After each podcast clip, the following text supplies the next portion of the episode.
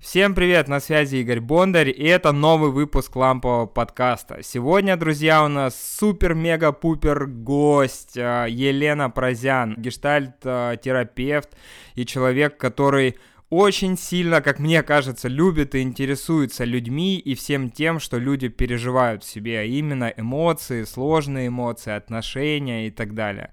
А этот подкаст будет максимально таким атмосферным и ламповым. Мы погрузимся в самые интересные и далекие уголки нашего сознания. Так что приготовьтесь и поехали!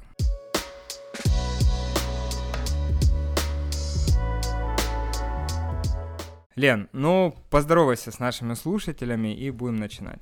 Привет всем. Очень э, рада, Игорь, что ты меня позвал. Приятно в предвкушении того, что будет дальше. Да.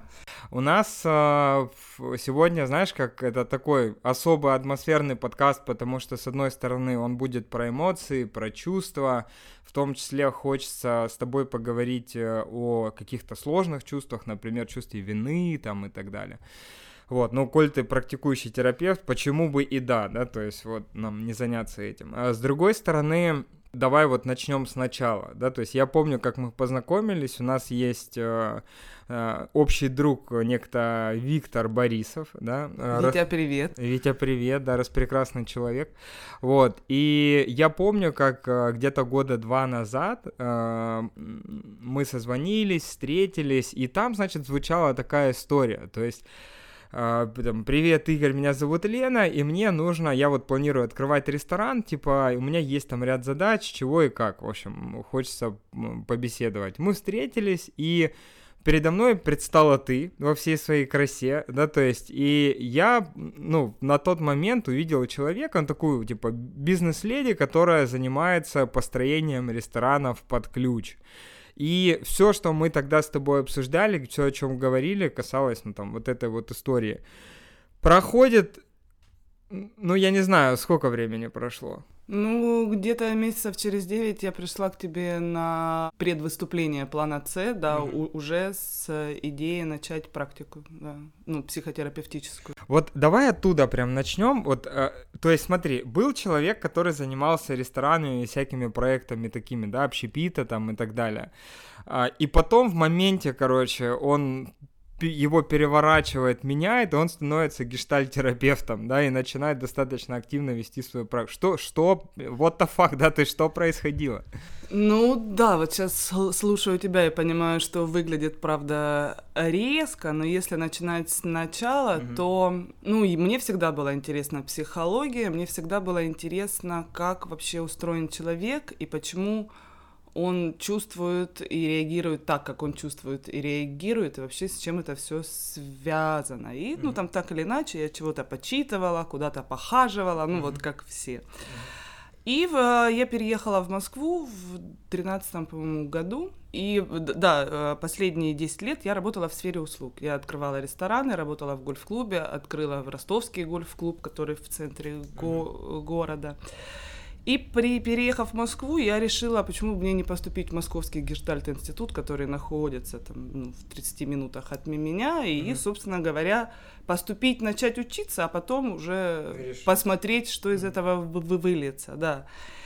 И вот как раз, э, вернувшись в Ростов, я продолжала обучение в Москве, когда я встретилась с тобой по поводу ресторана, это вот была какая-то такая отправная точка для меня. Ну, то есть mm-hmm. мне предложили опять стартап, и это было интересно, но что-то пошло не так, mm-hmm. ну там не будем вдав- вдаваться, да, и я в течение полугода обдумывала, правда, ну, мое об- обучение, оно имеет какой-то прикладной характер, могу ли я как-то идти с этим в люди, uh-huh. или это исключительно для меня, чтобы там узнать, какая я, и, и жить мне стало полегче. Uh-huh. И да, я решила, что рестораны это круто, людей я люблю, но я немного начинаю от них уставать. Uh-huh. И, и хорошо бы, чтобы было поменьше, чем в ресторане. Uh-huh.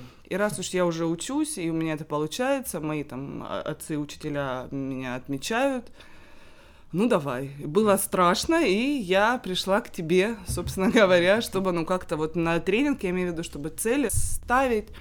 Самое сложное для меня было начать, ну, mm-hmm. вот это вот ос- осознать, что у меня есть достаточно много знаний и навыков, которыми я могу делить, делиться с другими людьми. Угу, Вот, ну. Сколько тебе лет было?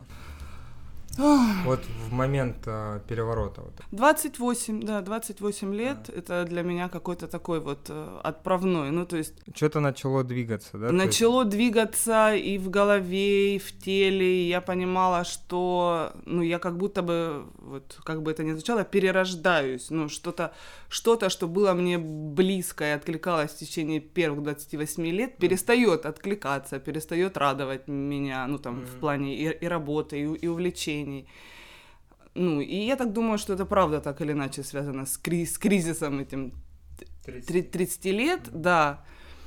Ну, плюс э, веселая штука. Всемирная организация здоровья продлила официально возраст подростков до 24.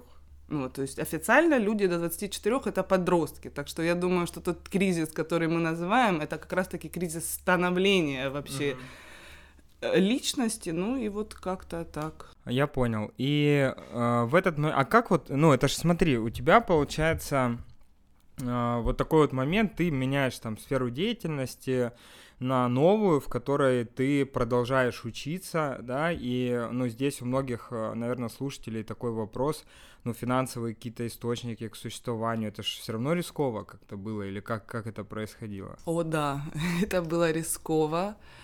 А, и я очень рада, что я приняла решение начинать практику в Ростове, ну, в своем родном mm-hmm. городе, потому что, да, здесь я могла опираться на помощь, ну, какую-то подде- поддержку там родителей, mm-hmm. я могла жить ну, в их квартире, не снимая, mm-hmm. там, не платя аренду, пока я не начала зарабатывать. Плюс, так или иначе, это м- морально тяжело просто так привет, я Лена, мне 28, и я начинаю все заново, да. Ну и в Ростове, правда, много близких людей, друзей, на которых я могла опираться. И, ну, как-то так я тому сказала, этому сказала, что вот я начинаю все, я, если вдруг что, можете посылать ко мне клиентов. Mm-hmm.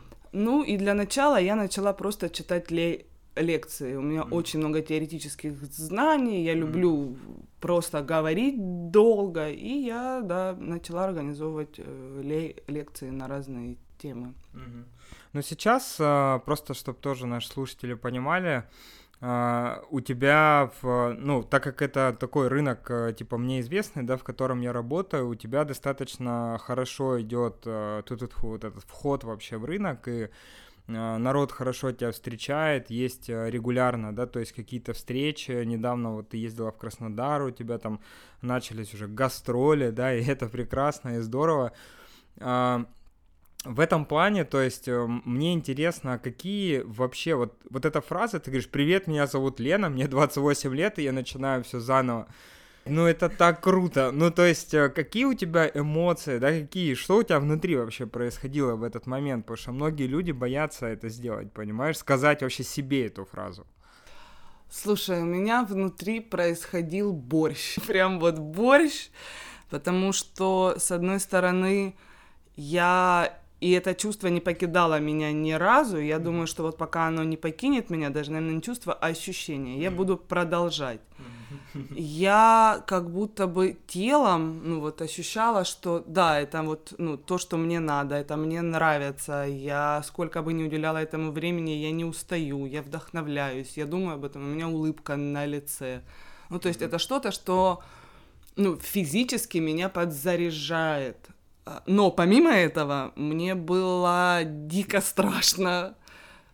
Ну, опять-таки, там все эти сети, Инстаграмы, Фейсбуки, эти психологи, у которых 400 тысяч подписчиков. И я mm-hmm. думаю, в смысле, куда я лезу, о чем я говорю. Mm-hmm. Ну, там я вижу тренеров и в Ростове, ну, там mm-hmm. мой терапевт, мой супервизор. Думаю, господи, куда я лезу? Тут, тут, люди по 20 лет. Mm-hmm. Там... Плюс э, эта история, ну, про то, что вот я хорошо зарабатывала, там, и как-то я взрослею, родители стареют, и тут, ну, там, когда я им должна помогать, mm-hmm. вдруг я жду от них помощи. Я там, ну, чуть-чуть повинилась, такая вот у вас дочка, извините мне, ну, там, тра-та-та. Mm-hmm. Ну, в общем, мне было страшно, мне было вдохновленно, и, ну, мне очень интересно, и до сих пор остается. Я очень любопытная, mm-hmm. И я люблю справляться со своими страхами, встречаясь с ним. Ну, вот, типа, получится, получится, не получится. Я придумала себе отличную штуку. Вот, кстати, э, слушатели тоже могут взять себе на заметку. В самые трудные кризисные моменты я вспоминаю, что я всегда могу устро устроиться кассиром в пятерочку. Хорош. Всегда. И у меня будет, ну, деньги там хотя бы на еду, на жилье, и ага. у меня будет постоянный контакт с людьми. Я же люблю людей. Все. Ну вот это какой-то такой абсолютный, ну, днищенский минимум, но он присутствует. Да простит я... нас пятерочка. Да прости меня, пожалуйста, пятерочка, и все люди, которые там работают, тоже меня простите. Ну, да, вот. И это меня спасает. Я знаю, что у меня всегда есть какой-то бэкграунд. Ну вот. И я продолжаю, продолжаю, продолжаю, продолжаю.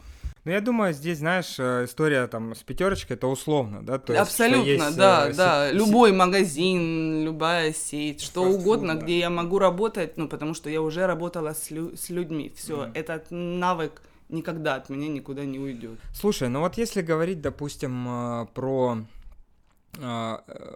если говорить, допустим, про вот этот вот переломный да, момент, безусловно, многие отмечают, что он сопровождается чувством одиночества. Как у тебя было? Чувствовала ли ты, знаешь, вот э, в моменте, что все, типа, я одна. Ну да, есть друзья, понятно, ты как бы, ну, достаточно мудро сделала, что решила оттолкнуться от твердого, то есть от родных пенатов, да, где просто стены держат, там и помогают. Вот, э, но или, или как раз это нивелировало вот это ощущение? Как бы так сказать, Слушай, я точно чувствовала одиночество, когда начинала. Я тебе больше скажу, я его продолжаю чувствовать и сейчас. И оно, ну вот по, ну как по интенсивности или даже не по интенсивности, а по ширине охвата, оно только увеличивается. Но если в начале, грубо говоря, моего пути меня это пугало, то сейчас меня это радует и даже в некотором смысле является моим ресу ресурсом, потому что в этом ощущении одиночества я понимаю, что это моя практика, mm-hmm. моя жизнь и моя ответственность в самом приятном смысле этого слова. Ну, в смысле, я могу с этим что-то делать налево, направо, прямо, розовый, голубой. Ну, то есть это что-то, на что могу воздействовать я никто там, начальник никакой не скажет мне, Лена, ты не права, никакой подчиненный меня не подставит. И mm-hmm. в этом смысле вот такое одиночество mm-hmm. мне приятно. Mm-hmm. Но не буду врать, да, мне кайф... Э, ну, я постепенно вливаюсь и в ростовское сообщество, и учась в Москве я и в московском сообществе, и mm-hmm. вот сейчас там, да, потиху, потихонечку начинаю в Краснодар идти. Mm-hmm приятно, когда есть люди, ну вот ты, например, mm-hmm. да, с которыми я могу опять-таки взаим... взаимодей... взаимодействовать и считать, ну, если не частью команды, то mm-hmm. точно сооб... сообщества, и это тоже невероятный ресурс. Mm-hmm. А, у меня такой вопрос, а, ну, в... учитывая, что практика в принципе, помощи другим, человек, другим, другим людям, психологической помощи, да, то есть это история там, э, с которой я знаком немного, вот, и мне интересно, что тебя пушит вот в этой теме, что тебе нравится, вот э, в индивидуальной работе или в групповой работе, э, почему ты зацепилась за это? Ты знаешь, если говорить про индивидуальную работу, да, это mm-hmm. совершенно разные, правда, фар-арматы, там, когда я работаю с, клией, с клиентом или идет групповой процесс. Ну, в индивидуальной мне нравится наблюдать вот этот вот взгляд, когда ну, какие-то пазлы сошлись, и человек такой, «А, да ладно. И вот это ощущение, ну, оно, вот я даже сейчас говорю, у меня как-то так мурашки идут. У меня как-то спросила коллега, Лена, какая цель, ну, вот, uh-huh, типа, uh-huh. там, в терапии, потому что кто-то утверждает, что вообще не должно быть никакой цели uh-huh. у терапевта, кто-то утверждает, что должна быть цель, и я прям заду- задумалась, и я поняла, что Ну, наверное, мне приятно, когда человек приходит к себе, угу. просто к себе, не про изменения. Ну вот захочет он измениться, изменится, не захочет, не изменится, но увидеть, какой я есть, угу. мне кажется, это ну очень естественный процесс. Угу. И вообще-то, ну хорошо бы в детстве все с этого начинали. Но так вышло, что нет, и мне угу. тогда приятно быть, ну что ли, проводником. Угу не больше. То есть я не беру на себя ответственности больше, чем просто проводник. Так. А, давай поговорим с тобой о... Ну вот сейчас, а, скажем так, у тебя вот этот а, путь, ну, скажем так, основная фаза, наверное, перестройки, она случилась, и ты поняла, что все, я теперь держусь в этой конве, и, ну, понятно, что я занимаюсь, скажем так, терапией, да, и провожу лекции, там, обучение и так далее. А, и не занимаюсь ресторанами.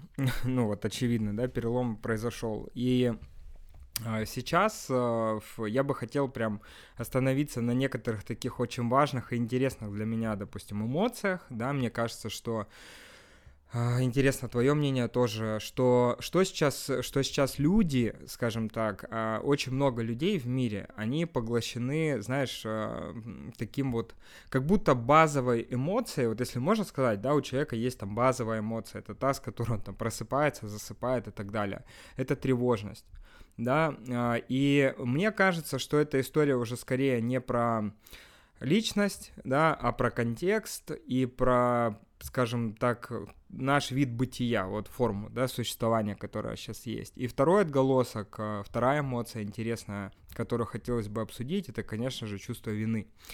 Потому что, с одной стороны, тревожность побуждает тебя к каким-то поступкам, а совершив эти поступки, тебя сходу догоняет, да, то есть э, вторая прекрасная, э, второе прекрасное чувство или эмоция, да, как вина. А, что можешь вообще на этот счет сказать? Так ли? Или это мой чисто взгляд? Или ты тоже так думаешь, что люди сейчас какие-то супер тревожные? Нет, я с тобой абсолютно согласна, это правда. Кто-то даже наз- называет 21 век веком тревожности, и я для себя это связываю напрямую с макрофакторами. Угу. Первое, что приходит мне в, го в голову, это всеобщее потребление. Mm-hmm. Ну, это когда я покупаю продукты и понимаю, что через месяц а, эти продукты, ну, я не говорю про пищу, да, uh-huh. вот там одежда, телефоны, mm-hmm. машины, девайсы, что-то еще там в квартиру и это все устаревает, и я понимаю, что я не успеваю, ну, в смысле, я не актуальна, и мне надо еще, а чтобы мне покупать еще, мне нужно зарабатывать, чтобы зарабатывать, мне нужно время, чтобы... Mm-hmm. И тогда у меня не остается времени вот как раз-таки побыть с собой, mm-hmm. да, то, о чем mm-hmm. я гов- говорила. И возникает э, фоновая тревога, она постоянная, потому что я не успеваю, я не могу себе этого позволить, кто-то лучше, чем я. Mm-hmm. А учитывая, что сейчас еще, правда, все эти соцсети, где все очень успешные, все mm-hmm. очень красивые, очень много зарабатывают. Энергичные. Да, да, они, не знаю, там у них 16 э, миллионов часов в сутках. Mm-hmm. И, конечно, ну, учитывая, да, я говорю про макро, учитывая еще специфику, например, России, mm-hmm. ну, социально-исторические предпосылки, мы все время сравниваем себя с кем-то и никак не можем достичь того уровня, где мы превосходим кого-то. Мы все время не догоняем, не догоняем. И это тоже дикая тревога и вина, да. Ну, в смысле, если я недостаточно хорош, то чего мне? Надо повиниться.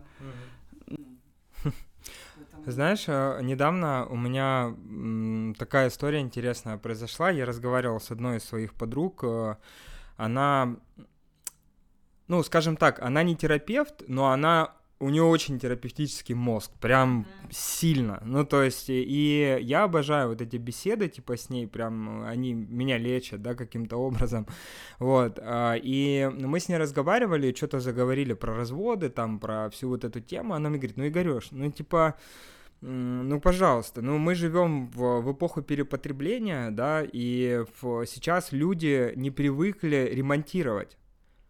Если что-то сломалось, выкинь нахрен и купи новое. Ну, то есть, и эта же история, эта же форма, да, то есть мышление, этот же подход к жизни, он относится и к супругам, и партнерам тоже. Совершенно. Если ты сломался, нахер тебя ремонтировать? Ну, все, выкинул, пошел искать нового.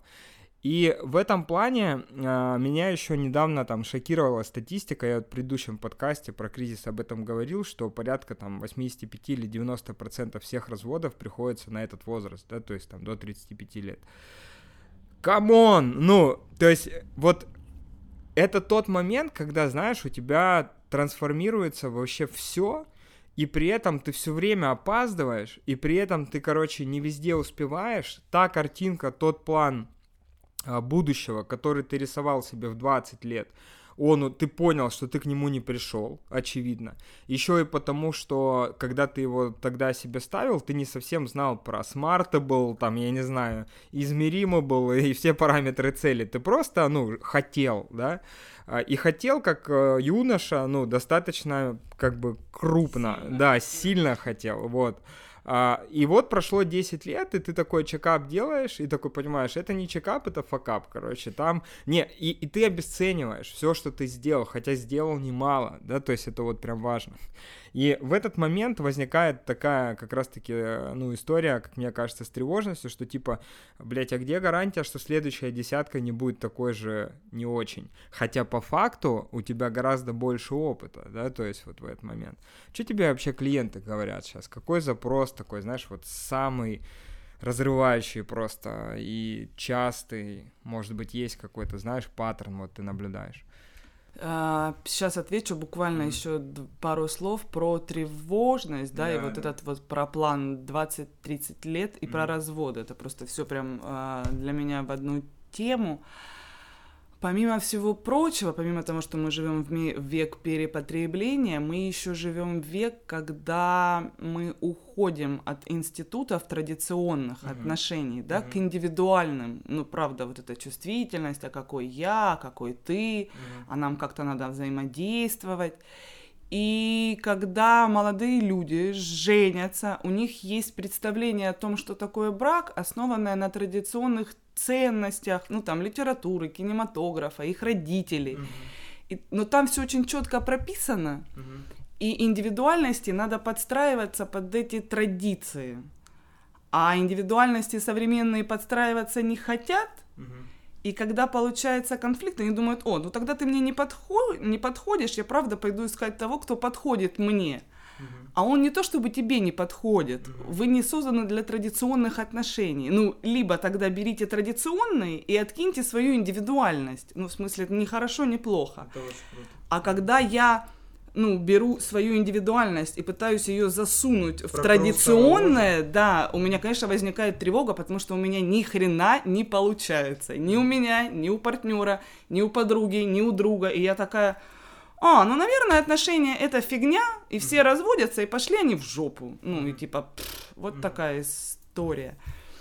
Если возвращаться к запросам, а, ну, это, опять-таки, да, мы знаем все историю про то, что к психологу, там, к психотерапевту приходят с теми запро- запросами, с которыми он готов работать. И uh-huh. вот большинство тем, с которыми я работаю, это как раз-таки определение своей идентичности, там, какой mm-hmm. я, какая mm-hmm. я, mm-hmm.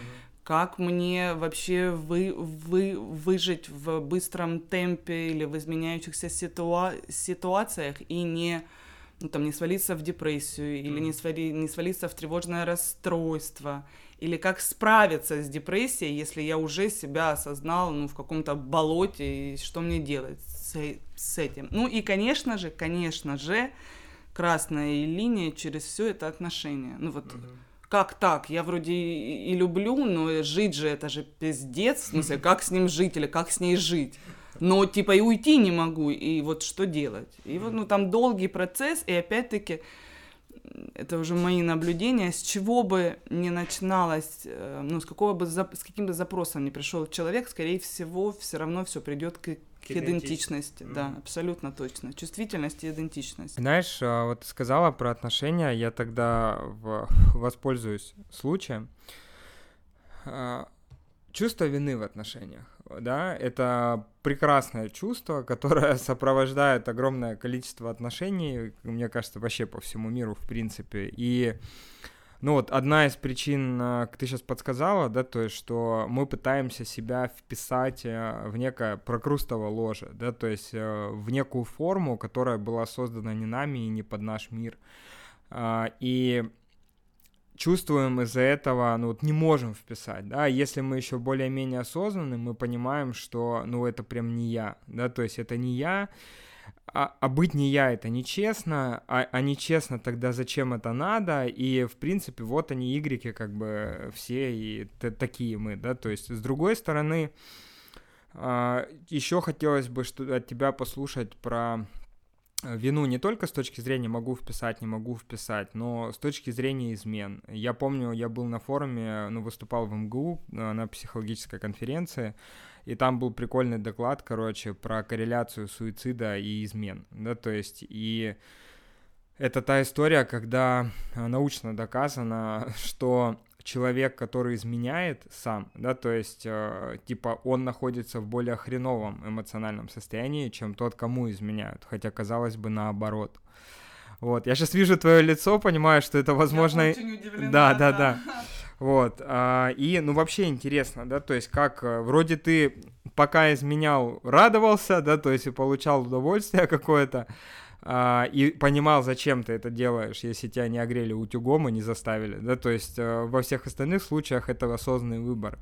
А, но потом, даже если э, никто не в курсе, ты начинаешь себя прям жрать изнутри, да, то есть сильно.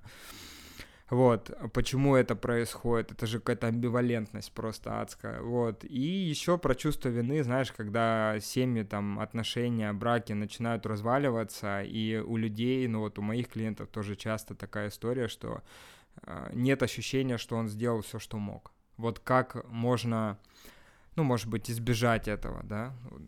Вот. Класс. Да, три, три вектора. Да. Ну, если вот а, начать сначала, мне нравится mm-hmm. эта идея. Mm-hmm. Вина, так вот, если по одной из версий рассматривать ее, да, mm-hmm. а, начинает формироваться у ребенка где-то с трех лет, с трех до шести лет, когда у него а, дедушка Зигмунд, привет, mm-hmm. когда он вступает в фаллическую стадию, он такой, он всем интересуется, он познает мир, он э, ощущает себя как личность, и, соответственно, он много инициирует. Угу. Он пошел, потрогал, поорал, побил, порвал, что-то еще, что-то еще. Да. года как раз, и она вот. вступает, э, видимо, в эту Вот, вот, да, когда, ну, прям мне нужно инициировать нон-стоп 24 на 7, и все, кто мне мешают, ну, и идите. Да, так и есть. И в этот момент если родители часто, да, я не говорю, что там один-два раза, а вот прям, ну, в постоянку говорят, не делай опасно, не делай не получится, mm. не делай я тебе запрещаю. Ну вот, то есть, не, не важно что, но остановись. Когда они останавливают инициативу, mm-hmm. то у ребенка возникает в голове паттерн, что если я что-то делаю, в принципе, вообще не хорошее или плохое, а просто инициирую, угу. то мне за это прилетит. Если мне за это прилетит, я виноват, значит, в чем-то. Мы вырастаем, и нам вдруг, ну вот, если в контексте измен, да, ну там я женщина, вот, угу. там, вдруг представили, что я замужем. И в какой-то момент я понимаю, что мне, ну вот, нравится не мой муж, и я бы хотела с ним как-то, да, mm. да. Я вспоминаю, значит, ну как-то, нет, этого я не, не вспоминаю, но я думаю, блин, да нет, ну конечно, так нельзя, я буду плохая, мой поступок плохой. Mm-hmm. Неважно, что мне хочется этого, и это некоторое указание на то, что, слушай, а может у меня с мужем не все хорошо, ну раз я смотрю на другого, и mm-hmm в смысле, ну, порадоваться тому, что я захотела другого, потому что тогда через, ну, осознавание этого факта я могу какое-то отношение подтянуть. Угу. А я начинаю в этом месте виниться, угу. но чем больше я винюсь, тем больше мой импульс к измене. Ну, угу. это такое очень подсознательное. И, конечно, я изменяю, угу. ну, чтобы сбросить напряжение, возникающее у меня в этом месте. И как только я изменяю, на меня накатывает абсолютно тотальное, есть такое понятие, невротическая вина. Угу. Это когда вина основана исключительно на эмоциональном переживании. Угу. И вот, ну, там, среди, ну, в смысле, среди моих коллег, это когда вина не перед женой, например, ну там не перед мужем я виновата после mm-hmm. измены, а перед родителями, потому что я нарушила запрет. А быть виноватой перед родителями, ну, это самое страшное, что может быть для человека, угу. у которого были в детстве родители. Охренеть. Ну, то есть вот такая взаимосвязь идет. Вот. И, конечно, потом сложно. Ну, я мучаюсь, я переживаю, я, ну... А потом я начинаю злиться на партнера да, в какой-то да, момент, 100%. когда, ну, когда я часто винюсь, когда я склонна к вине, это означает, что я злюсь на всех тех людей, перед кем мне приходится виниться. Mm-hmm. Ну, потому что если бы не было их, не было бы моей ви- вины. И постепенно такие вот, ну, хронические виноватые, они становятся достаточно токсичными, агрессивными, mm-hmm. ну, потому что им очень тяжело, и уже, ну, просто невозможно это переживать. Офигеть. А, да, я вот э, то, о чем я говорил раньше, типа, статистика суицидов э, тех, кто изменил, э, типа, гораздо выше, чем, ну, типа, там, знаешь, из, из серии не, практически ни одного из тех, кому изменили, знаешь, не убился горем, условно говоря. И там 90% тех, кто, вот, из всех, кто дошел до крайности какой-то, на это пошли. И я типа задумываюсь о том, что ну это же просто, это же это офигеть, ну, и, и, ну, чтобы вы понимали тоже, да, слушатели, у меня нет какой-то там в этом плане э, позиции, ну, что Uh, у меня есть одна позиция, что самоубийство это плохо, да, то есть, uh, и мне кажется, что в любом случае человек, идущий дальше и смотрящий честно на себя в зеркало, он всегда будет здоров, счастлив, да, и, может быть, ему не всегда приятно будет к осознанию каких-то моментов приходить, но, тем не менее, это путь э, к росту, там, развитию, может быть, через фрустрацию и боль какую-то, но все равно, типа, это путь дальше. И э, ты никогда не, не, типа, узнаешь, а как бы было, если ты прекратил существование, да, то есть в любом случае это no way, как бы это не та история. И тогда еще вот здесь вопрос. А, когда ты очень прикольно сказала про что мы винимся скорее перед родителями, потому что мы нарушили табу, да, то есть мы нарушили запрет. И, а еще раньше в этом подкасте ты сказала, что наши родители, а, ну, мы берем модель семьи, да, то есть вот ту еще, как бы, которая была раньше, которую мы подсмотрели, как бы, у своих родителей, и э, пытаемся ее натянуть, как бы, на свои отношения.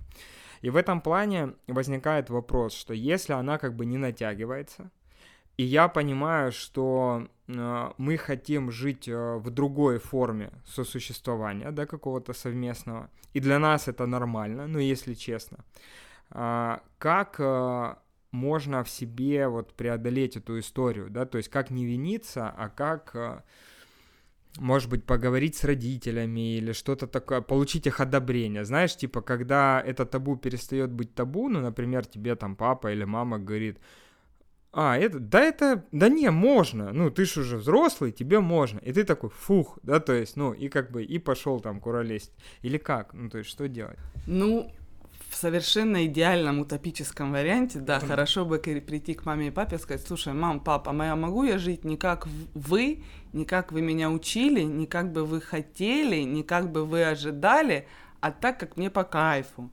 И такие, ну, там, мама и папа такие, слушай, да, конечно, давай, вперед, мы только за. Mm-hmm. Вот если есть такой вариант, то вперед. Это будет прям отлично. Mm-hmm. Если такого варианта нет, и вам, ну, там, больше 24, и вы уже не подросток даже по возу, mm-hmm. то хорошо бы, ну, признать тот факт, что вам уже достаточное количество лет, mm-hmm. и вы можете справляться с любыми ситуациями и проблемами, которые возникают в вашей жизни. Сейчас такое буквально на пару фраз отступление про гештальт, собственно mm-hmm. говоря, почему я и выбрала его. Uh-huh потому что это процессуальная терапия, в которой важен, ну вот, процесс. То есть, да, наши травмы или там наши комплексы, наши сложности, они идут из прошлого, но живем мы с тобой в настоящем. Вот здесь и сейчас, в воскресенье, сидим и записываем с тобой подкаст. И если возникнет какая-то сложность, то мы будем ее решать здесь и сейчас. Я прям и, согласен. И в этом смысле, правда, ну, дать себе хотя бы в голове разрешение, угу. а потом, ну, не знаю, составить, например, план. Если я сама не справляюсь, то, правда, может быть, мне обратиться ну, там, за помощью, mm-hmm. пойти на группы, пойти к специалисту, пойти к друзьям для начала, хотя бы просто поговорить, поделиться. Слу, слу, слушай, я вот тут обнаружил, что мне вот так не нравится, а хотелось бы вот так. Как тебе слышать? Не в смысле, mm-hmm. согласен ты со мной или нет, да, а вообще, ну вот как тебе услышать от меня вот такое? Потому что ре- реакция другого человека на нас, скорее всего, будет не такая ужасная, как нам представляется. И когда я трех-четырех людей услышу, что то, что я говорю, это не какие-то крамольные штуки, меня за это там, ну, не надо распять или сжечь, я вдруг начинаю испытывать уверенность в этом месте, что я правда могу как-то измени- измениться. И, и тогда, ну, там, постепенно, постепенно, постепенно это пойдет, да. Ну, и это всегда вопрос сепарации, ну, потому что, опять-таки, не знаю, как дело обстоит в других странах, у нас же 99% взрослых людей, которые вступают в отношения, рожают детей, угу. не проходят сепарацию с родителями. Угу. Они продолжают воспитывать своего ребенка внутри, оглядываясь, а что скажет мама, да, вот на то, что я делаю. Это имеется в виду отделение. Отделение, да, это когда я понимаю, что я взрослая, и мои родители это не те, кто были в моем де- детстве, а тоже взрослые какие-то люди со своими убеждениями, и я могу с ними не соглашаться, напри- например. Но про это все нужно говорить. Угу. Это открытые диалоги, ну, с такими прямыми штуками. А если вот, ну, возвращаться про вину, да, mm-hmm. опять-таки, вот, ну, если я в чем-то виновата, то самое, ты спросил, как перестать виниться, пытаться возместить ущерб. Ну вот, смотри, я ударила человека, mm-hmm. и, ну, испытываю чувство вины за то, что я его ударила, например. Угу. Я подхожу и говорю, как бы я могла искупить свою вину? Может быть, купить тебе лекарство, или отвезти тебя к врачу, угу. или дать тебе денег, или поцеловать тебя, или там что-то сделать. И мне человек отвечает, да, ты знаешь, вот э, ты меня обними и к врачу отвези. Угу. Я его обнимаю, отвожу к врачу, и на этом ситуация исчерпана. Угу. Все. Сейчас будет вопрос. Да. А, вопрос заключается в следующем. Знаешь, есть такие а, ситуации, когда люди не дают тебе извиниться. Ну, условно говоря, ты чувствуешь вину за что-то, да, допустим, косячил там как-то. Вот, и ты говоришь, что сделать? Отвести тебя к врачу, дать тебе денег, а, я не знаю, там, ну, масса, что, да, что сделать? Человек говорит, мне ничего от тебя не надо. Все, он запрещает тебе возместить, а, ну, вот этот, искупиться, да, как бы, что тогда? Интересная игра слов. Смотри, когда человек говорит «мне ничего не надо», я это слышу, как он себя ограничивает от того, чтобы я возместила ему ущерб, да. а, не, а не меня. Угу. Ну, в смысле, я предложила. Угу. То есть я здесь, я вижу, я признаю, я предлагаю тебе вариант решения. Угу. Если ты на него не откликаешься, это не моя ответственность ну вот как в Чехове, да, бродить mm-hmm. за, за тобой, извиняться за то, что я чихнула, а потом умереть. Ну, в смысле, если ты не, хо, не хочешь, чтобы я искупила вину, тогда, извини, я перестаю виниться, и опять ситуация завершена. Но это когда я прям пришла, угу. сказала, я правда признаю, мне там, ну, неприятно, я не хотела, или я хотела, а сейчас мне, ну, как-то неприятно.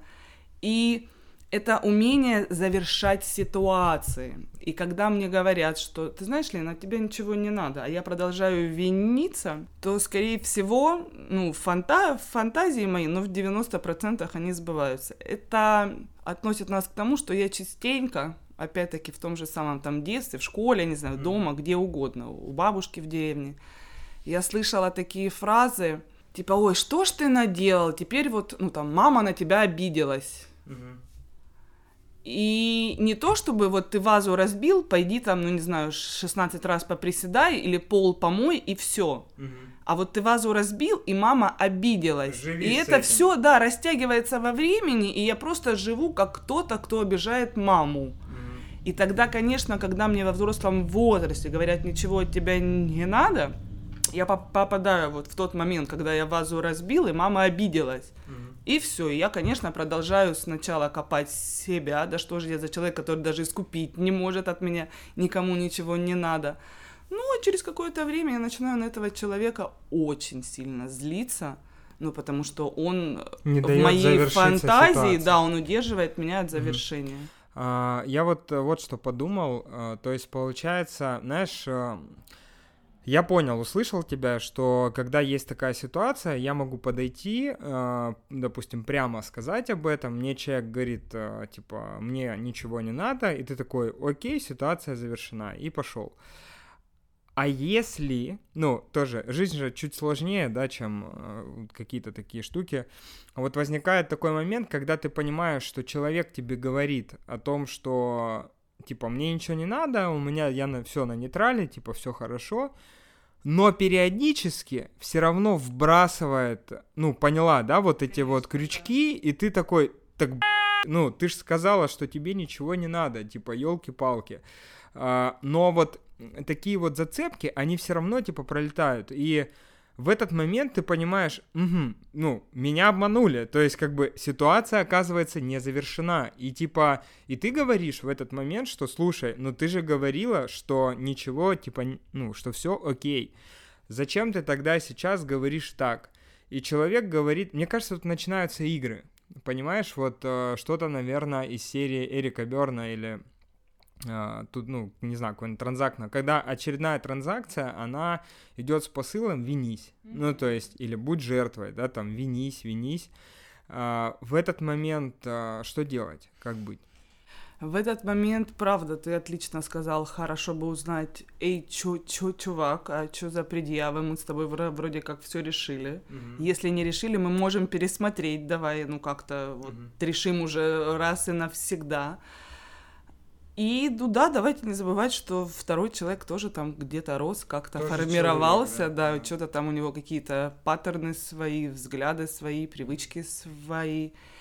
И тут уже вступает в силу такая штука, как эмоциональная устой устойчивость. Ну, mm. если так или иначе, я по какой-то причине выбираю быть в отношениях с человеком, mm-hmm. который меня постоянно винит, mm-hmm ну, то, наверное, у меня есть какие-то ну, плюсы, так или иначе, кроме того, что он меня винит, а я остаюсь с ним в отношениях. И тогда, да, это, ну, каждый раз там вспоминать, что так, стоп, это не мое. Ну, там, я попытался, мне отказали, угу. ситуация закрыта. Ну, там, это не моя вина. Угу пытаться прояснить это с человеком. Ну, то есть, если это постоянно, то без прояснения не, уда не удастся. И, скорее всего, в отношениях э, коллегиальных или любовных, или mm-hmm. там дружеских, когда постоянно там какие-то подколки про ну, связанные с, обвини... с обвинением. Прошлые заслуги. Ну, хорошо бы разобраться вообще, а, а что там с агрессией это между нами. Ну, можем мы как-то поругаться, например, и без того, чтобы мы расстались, да, или прекратили отношения, потому что подсаживание на вину — это такая нелегальная, очень токсичная агрессия. Mm-hmm. Ну вот, я не могу тебе сказать, что ты мудак, а вот напомни тебе, ой, помнишь, ты мне вазу тогда разбил, блин. Ну ладно, ладно, ничего страшного. Так могу, и как бы и, и я хорошая в этом месте. Ну и ты не думаешь, что я невоспитанная. Mm-hmm. Вот как бы mm-hmm. так. Ну, типа, иногда лучше поругаться, да, то есть... Э, ну, Слушай, ну, я вообще считаю, в что в отношениях абсолютно точно должна присутствовать открытая агрессия и выражение чувств, ну, потому что они рождаются совершенно точно, угу. а если их постоянно сублимировать во что-то мягкое, пушистое и, зефи, и зефиристое, это чревато потом, ну, большими такими прям скандалами, разводами и увольнениями, да. Я э, согласен с тобой. Здесь, э, знаешь, вот все время меня и как психолога, и вообще как человека, живущего просто, э, поражала, короче, эта история с... Э, почему мы э, конфликтуем в семьях и в отношениях, ну, наверное, у меня какая-то такая итальянская модель, типа, поведения, да, то есть мы знаем, что в семейной терапии итальянцы, они достаточно далеко пошли относительно там многих, И э, у меня такая штука, почему люди, вот они в семьях, они или в отношениях, они конфликтуют так ярко. Ну, то есть так сильно, да, то есть э, как никогда не конфликтуют вообще с, э, не знаю, там, с коллегами на улице, с мудаками, ну, то есть, но дома, да, то есть это может быть гораздо более все агрессивнее, гораздо более эмоциональнее. Я не говорю, конечно, сейчас про какие-то там совсем запрещен. Про 13 ножевых. Да, нет, я не это имею в виду, не каких там физических, знаете, рукоприкладства или вот это же вообще, ну, уже жесть, да, то есть, а вот если про э, речью и словом, глаголом «жечь», как говорится, напалмом, вот тут э, почему мы в, отношениях, и так ли это, или это только у меня там в картине мира, да, то есть, что люди в отношениях, они прям херачат, э, ну, будь здоров, как бы. Слушай, ну я для себя это связала, да, какое-то количество времени назад, что чем ближе у меня отношения с человеком, чем больше я ему доверяю и чем а, безопаснее mm-hmm. мне с ним, mm-hmm. Тем больше ада, говна и грязи я могу ему открыто предъявить, потому что, ну, я не буду, правда, бояться, что он меня, например, пристыдит. Это вообще отдельная, там, может быть, mm-hmm. тема для разговора я понимаю, что я не испытаю чувство вины, ну, потому что там как-то у меня близкие отношения с человеком. Да, да, да. Кстати. Я понимаю, что тот уровень доверия, который выработался в наших отношениях, позволяет мне прямо говорить о чувствах, о своих, не подбирать и слова. Не под, ну, mm. может быть, я и буду подбирать, ну, там, как-то, чтобы, например, если у нас в отношениях не заведено оскорблять друг друга, mm. то я подберу как-то так, чтобы... Но я буду там при этом кричать, не знаю, там, бить э, кулаком по столу и говорить, mm. как же так. Потому что ну, в близких отношениях всегда рождается много ему эмоций, и сколько бы мы ни говорили, как там, не очаровывайтесь, чтобы не разочаровываться, мы все всегда очаровываемся. Mm-hmm. И все всегда разочаровываемся. И это сильное переживание эмоций. Нам, правда, неприятно каждый раз обнаруживать, что ну как же так, это мой любимый мужчина, а вот он тут ну, не умеет там вот этого, или там не делает вот этого. И я прям переживаю, и, конечно, мне кайф на него наорать в этом месте. Но без цели его изменить, а с целью просто показать ему, как я переживаю. И тогда в этом месте, ну, итальянцы просто молодцы. Ну, зна... у них же вообще это племенная, там, кла... клановая штука. Я mm-hmm. думаю, что это вылилось еще и оттуда. Ну, то есть это такая глубинная связь межличностная, при которой, правда, я могу позволить себе максимум без страха быть отверженным. Угу. А люди не ругаются, как правило, и копят, и терпят только потому, что они боятся отвержения в ответ. Я сейчас вот такая на тебя наору, а ты такое скажешь, ну да, я тебя услышал, пожалуй, на этом наши отношения прекратятся. И они правда прекратятся. Угу. И тогда человек с чем остается? Ага, я тут, значит, такая вся открытая, доверяющая, с тем, чтобы договориться, ну, как-то, или рассказать про то, что происходит. А мне говорят, нет, это вот никому Ты не интересно. открытая, до Да, я пошел, у нас больше нет отношений. Я, чего, я тогда закрываюсь и перестаю ругаться, становлюсь очень позитивной такой mm-hmm. зайкой. Mm-hmm. Ну и начинаю болеть Копить. там через какое-то количество mm-hmm. времени, да. Блин, это очень круто. Ну, то есть э, в том плане, что Э, я не проводил, да, вот эту параллель между тем, что наша открытость и экспрессивность э, в конфликтных ситуациях, она про доверие и про то, что, ну, типа, я сейчас опять-таки хочу подчеркнуть, что я не говорю про насилие, да, то есть я имею в виду именно эмоциональное выражение какое-то, что чем ярче я выражаюсь, тем безопас... То есть ты, как человек, на которого я ору, ну, по идее, ты, ты должен чувствовать то, что... Ну, ты в этом должен видеть, по идее, что офигеть, как он мне доверяет, раз показывает свою м- черную ногую сторону во всей, типа, красе, условно говоря. То есть, ну, прям не... Ну, это очень прикольно, прикольная связка. Единственное, что, да, э, опять-таки, Смотри, еще такая штука, я уже сказала там про идентичность и чувствительность, да, mm-hmm. и чем больше человек в себе это развивает, чем mm-hmm. больше у него появляется эмоциональной устойчивости и свободы, тем реже mm-hmm. возникают моменты, когда вот я прям кричу так, что у меня голос садится. Mm-hmm. Ну, потому что такие проявления это все равно некоторые аффекты. Да, Они всегда случаются, это нормально, но чем развитее моя чувствительность, тем меньше у меня эффектов. Я могу покричать, но уже совершенно не так, как вот ну, несколько лет назад, когда там у меня не было такой чувствительности, и я сама себя пугала в эти моменты. Mm-hmm. А сейчас я кричу, ну, я остаюсь усто- устойчивой в любой момент. И это, ну, тут важно, да, если вы замечаете, что у вас случаются исти- истерики, и вы ждете, что у вас о, ну да, у тебя истерика, потому что ты мне доверяешь. Mm-hmm. Вот тут не совсем. Ну, то есть, mm-hmm. одно дело проявлять открытые эмоции, а другое дело просто отрабатывать на близких людях свои там какие-то компульсивные моменты, ну, mm-hmm. истерически эффективные, когда вы не управляете с собой. Это тонкая mm-hmm. грань. Еще такой вопрос здесь, э, ну, про чувство вины более-менее понятно, да, то есть, что эта история, откуда она берется, откуда она формируется. И давай вот еще о чем поговорим. Есть, допустим, а, может быть, какая-то что это такое? Это какая-то схема, типа, или что? Это да, а, вычитала я, есть такой основатель рационально-эмотивной терапии, угу. в которой, значит, зовут его Альберт Элис, и он утверждает, что вообще Вина — это совершенно неуместное чувство, возникающее там, где есть негативные убеждения. Угу. И приводит такую эм, ну, такую штуку, как должествомания. Ну, mm вот я должен, мир мне должен, Обязан, там, государство необходим. должно, mm не знаю, там, сестра должна, ребенок до, должен. И когда я мы, мы, мыслю в таких категу, категориях, я слишком часто наталкиваюсь на то, что несовпадения какие-то идут.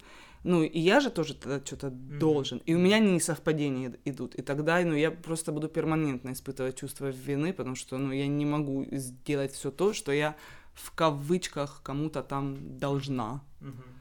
Прикольно. Э, я помню вообще, допустим, когда я в своем там обучении, подготовке был погружен в тему нейролингвистики и так далее. Очень сильное внимание уделялось э, разным формам и видам глаголов, да, то есть, э, условно говоря, вот те же глаголы там должествования или модальные глаголы, они, в, ну, скажем так, есть закрытой формы, да, там есть открытой, и они, безусловно, используется человеком в контексте убеждений, да, когда он озвучивает свои там установки и так далее. Например, я должен быть э, сдержанным, да, и вот эта вот самая установка, если ты должен, и вдруг ты, как живой человек настоящий, позволяешь себе там э, каким-то образом, еще надо критерии слова сдержанные, да, определить, но мало кто это делает, естественно, вот, и ты выходишь за какие-то абстрактные границы этой сдержанности, тебя накрывает чувство вины, потому что ты опять не смог следовать директиве. С другой стороны, э, если вот это должен заменить на более там открытую формулировку типа могу, ну, я могу быть сдержанным. Или так... мне стоит быть сдержанным. Да, да, да. Вот, ну, могу быть, а могу как бы и не быть, да, и она чуть шире, она посвободнее, в ней нет столько невротичности, да. А есть еще второй момент, вот я сейчас начал говорить про а, директивы, вспомнил потрясающую абсолютно книгу, которую написали супруги, по-моему, Голдсмиты, она про родительские директивы, да, и есть э, абсолютно обескураживающие меня вещи, типа не живи, да, там всякие вот такие установки, да, ну, да, да. типа или там не взрослей, да, или uh, не думай, например. Ну, когда ты там ребенок спрашивает у мамы, да, допустим, слушай, ну, начинает там, допустим, решать какую-то задачу свою жизненную, да, вот, например, как ему там лучше поступить там в школе там или где-то еще, могут сказать, ой, да ты пока там еще маленький, потом поймешь, да, то есть, типа, сейчас не надо думать, или... Или а, пойди поешь. Да, или пойди поешь там, и все пройдет, да, то есть, а, или с другой стороны, вот эта прикольная история про «не живи», конечно, там вряд ли ни один родитель не сядет и не скажет, что я так своему ребенку никогда не говорил, но если посмотреть там внимательнее, то это же элементарно транслируется в таких сообщениях, типа эм, вот э, ты там мне всю жизнь испортил, я не знаю, я тебя родила, и там, э, ну вот страшная на самом деле история, и в то же самое время в нашей стране какой-то катастрофическая, ну какая-то была катастрофическая нехватка вот этого вот социального воспитания, да, то есть и какой-то этики там социальной, вообще понимания того, что с ребенком, да и с родителем нужно говорить и нужно что-то с этим делать, чтобы давать ему инструменты, да, потому что когда ты не знаешь, как надо, ты действуешь как-нибудь, и вот это как-нибудь потом формирует общество в итоге, в котором мы живем, где сидят люди, а, значит, в магазинах, компаниях э, и варят всю ту же кашу, да, то есть и потом ты на детской площадке где-нибудь видишь там историю типа, ну... Видим мы все эти истории, да, да. да. Uh, у меня здесь возникает еще такой uh, момент и вопрос, который хотелось бы обсудить. Вот мы с тобой проговорили про вину, мы говорили про тревожность. А, для опоры какой-то, может быть, есть а, еще какая-то, какое-то чувство сложное, да, то есть с которым часто у людей возникают проблемы, и на которые стоит пролить свет. Слушай, ну, наверное, пара для вины — это всегда стыд, ну, mm-hmm. потому что часто путают люди стыд с виной, вину со стыдом. А в чем разница? Сейчас поясню. А, вина это когда я чувствую, ну, это когда негативно отзываются о моем поступке. Стыд это когда это распространяется на мою личность. Ну, то есть оценивается не поступок, а оцениваюсь вся я.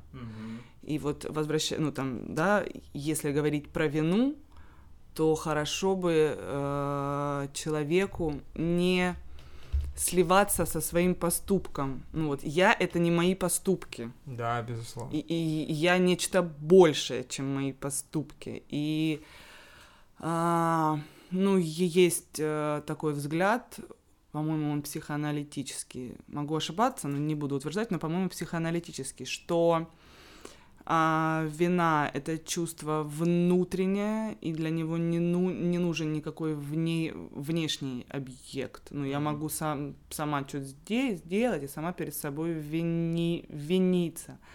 Я не очень, вот прям не, не, не на сто процентов согласна, но можно сказать, что разделяю. А стыд — это всегда кто-то. Ну вот, если бы не было социума, грубо говоря, как э, систи- системы, то не было бы стыда, потому что... А кто определяет? Угу. Ну, кто определяет, что я не могу пукнуть? Угу. Ну, вот я определяю, что я могу, потому что это некоторый естественный процесс моего организма. Угу. Ну, там, э, я могу потеть, не знаю, там, я могу отрыгнуть нечаянно, но потому что это некоторый процесс, который, он вне моего мозга, это больше. А кто-то вдруг определяет, что, что нет, пукнуть я не могу, потому что, ну, в смысле, это стыдно, mm-hmm. не стыдись. И тогда я начинаю удерживать себя и держать себя вот как раз-таки под контролем. Mm-hmm. И это напряжение, это агрессия ко всем тем, из-за кого я должна держать себя под контролем. И опять-таки за счет того, что это чувство социальное, и, как, ну, и ребенку в детстве очень много рассказывает про то, как устроено общество. И он развивается, встраивая себя в общество.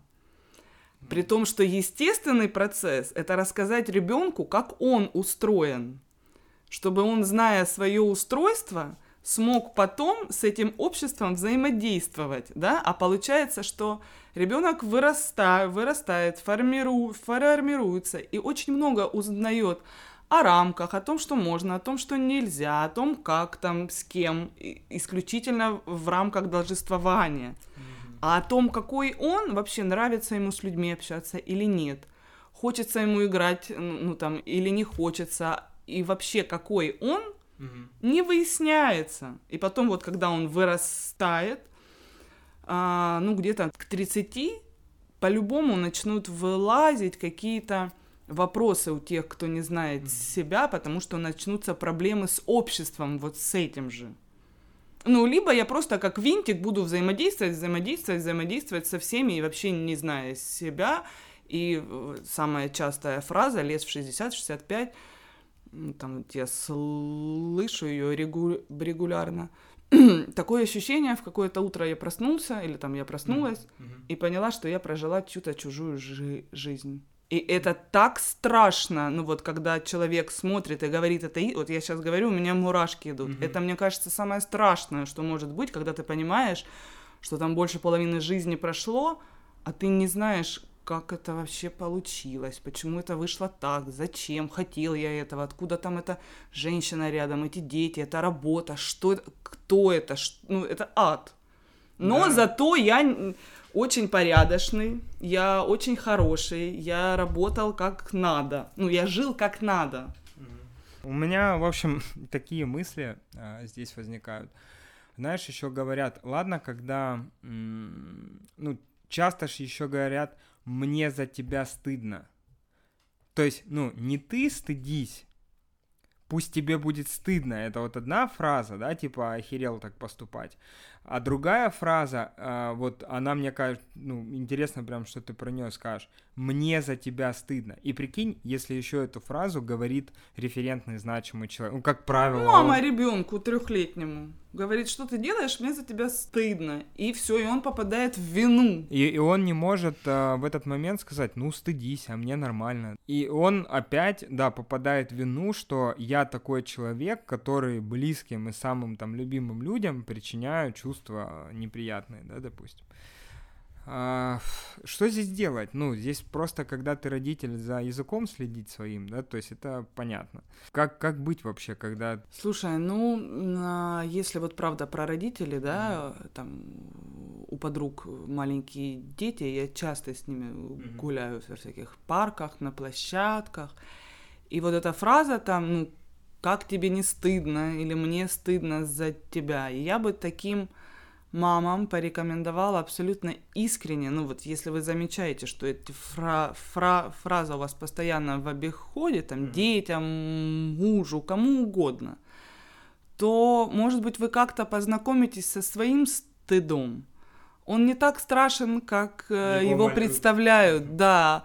Ну, где-то, возможно, он неприятен, но в тот момент, когда Э, вы вдруг один раз его проживаете, вы понимаете, что да, ну, в целом это вообще, ну, абсолютно переж... Ну, не знаю, там вот кровь из пальца берут, ну, типа 30 секунд, и, и все. Mm-hmm. И я живу дальше, все нормально, там я не сгорела, mm-hmm. все в порядке.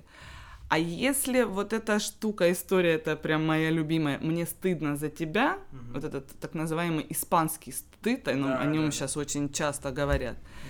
Я лично вижу в этом проявление такой сильной эмоциональной зависимости или созависимости, там как в зависимости, ну, слияние. Это когда я не разделяю Свои своих чувств, и да, и твоих чувств. Ну, это как е, ну вот, например, мы будем идти, и кто-то рядом со мной уда ударится и упадет, и я увижу, что идет кровь. Я буду понимать, что это больно. Я даже могу представить, насколько ему больно, потому что когда-то я тоже падала. Но испытать эту боль, но я не смогу, у меня колено целое. Mm-hmm. И точно так же с эмоциями. И когда нам кажется, что я чувствую, что ты сейчас чувствуешь, ребята, давайте будем честны, это вы что-то чувствуете, это что-то в вас, ну, среагировало и откликнулось на то, что происходит вовне. Uh-huh. Ну, эмпатия работает иначе. Это uh-huh. не то, чтобы я чувствую твою боль. Это круто звучит. И это, кстати, пришло к нам из традиционных институтов отношений. Uh-huh. Ну, когда слияние было естественным. Ну, оно, правда, давало основу для племени, там, для отношений сейчас не дает. А, еще у меня какая-то мысль была в, в завершении. Сейчас пытаюсь ее как-то реанимировать у себя в голове.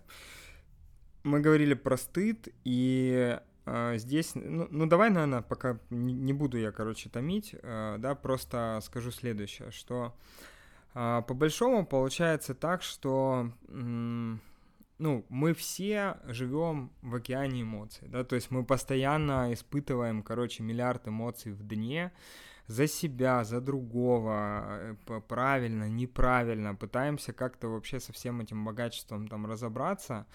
Может быть, э, есть какие-то, знаешь, э, на твой взгляд, ну, базовые какие-то практики или что-то, что можно делать? Ну, с чего начать, да, вот там простому человеку, чтобы поближе познакомиться со своим эмоциональным я? Есть, я сама ее практикую уже много лет, и клиентам даю вот тут там на первых порах – несколько раз в день или раз в день, ну, у кого сколько времени.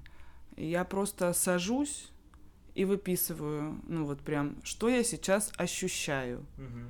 Ну, не знаю, там, легкость или ничего не ощущаю. Ну, угу. как не ощущаю? Я вот чувствую сейчас, прям когда говорю, как моя попа, прошу прощения, соприкасается со стулом. И вот я прям пишу, я чувствую, как моя попа соприкасается со стулом. Чего я хочу? Ну вот сейчас я бы сделала пару глотков воды, потому что мы много говорим, у меня пересохло во рту. Угу. О чем я думаю? А, я думаю о том, как круто, что я записываю с тобой подкаст. Угу. И вот так вот прям, ну, в круг три раза. Что я чу- чувствую, ощущаю, чего я хочу, о чем я думаю написала три опять, что я чувствую сейчас, угу. что я думаю сейчас, чего я хочу сейчас. И еще раз, а чего я чувствую вот сейчас. Угу. То есть, ну, это где-то там 5-7 минут, угу. и это абсолютно уникальное для тела и для психики процесс, когда вот как раз-таки я сама с собой, все, я сама себе очень честно признаюсь в том, что со мной. Угу. Есть так называемая в, в интернете таблица чу чувств, угу. где есть не только как ты поживаешь, норм, не норм, хорошо, пло плохо, а достаточно дифференцированная таблица, там где Оттенки. глядя на нее, да, я могу понимать, я сейчас злюсь, я в гневе, я расстроена, или я просто устала. Угу. Ну и поэтому я раздраженная, вот, например. Угу. И когда я научаюсь замечать разные оттенки своего эмоционального состоя... состояния, я постепенно, постепенно становлюсь более устойчивой, ну и уже способна к открытым ди... диалог... диалогам. Потому что если начать просто со всеми прямо разговаривать сразу, mm-hmm. ну, есть опасность и самому нервный срыв словить, и в бубен, правда, получить от непон... ну, в смысле, а что это ты тут так резко, давай-ка постепенно. Да, да, да, кайф. Лен, ну, чё, это был, мне кажется, очень прекрасный подкаст. Он э, получился, с одной стороны, глубоким, потому что поговорили про непростые... Поговорили просто про непростые чувства, эмоции, ощущения, знакомые нам всем. Спасибо тебе большое. Тебе спасибо огромное, что пригласил. Прям очень приятно. Да. Вот, а ребят, а, вам что хочется пожелать? Будьте с собой, в себе, а, не бойтесь чувствовать, э, проживайте каждый миг, момент, будьте счастливы и психически, и физически здоровы, да, то есть это самое главное. Все, до новых встреч, пока. Пока-пока.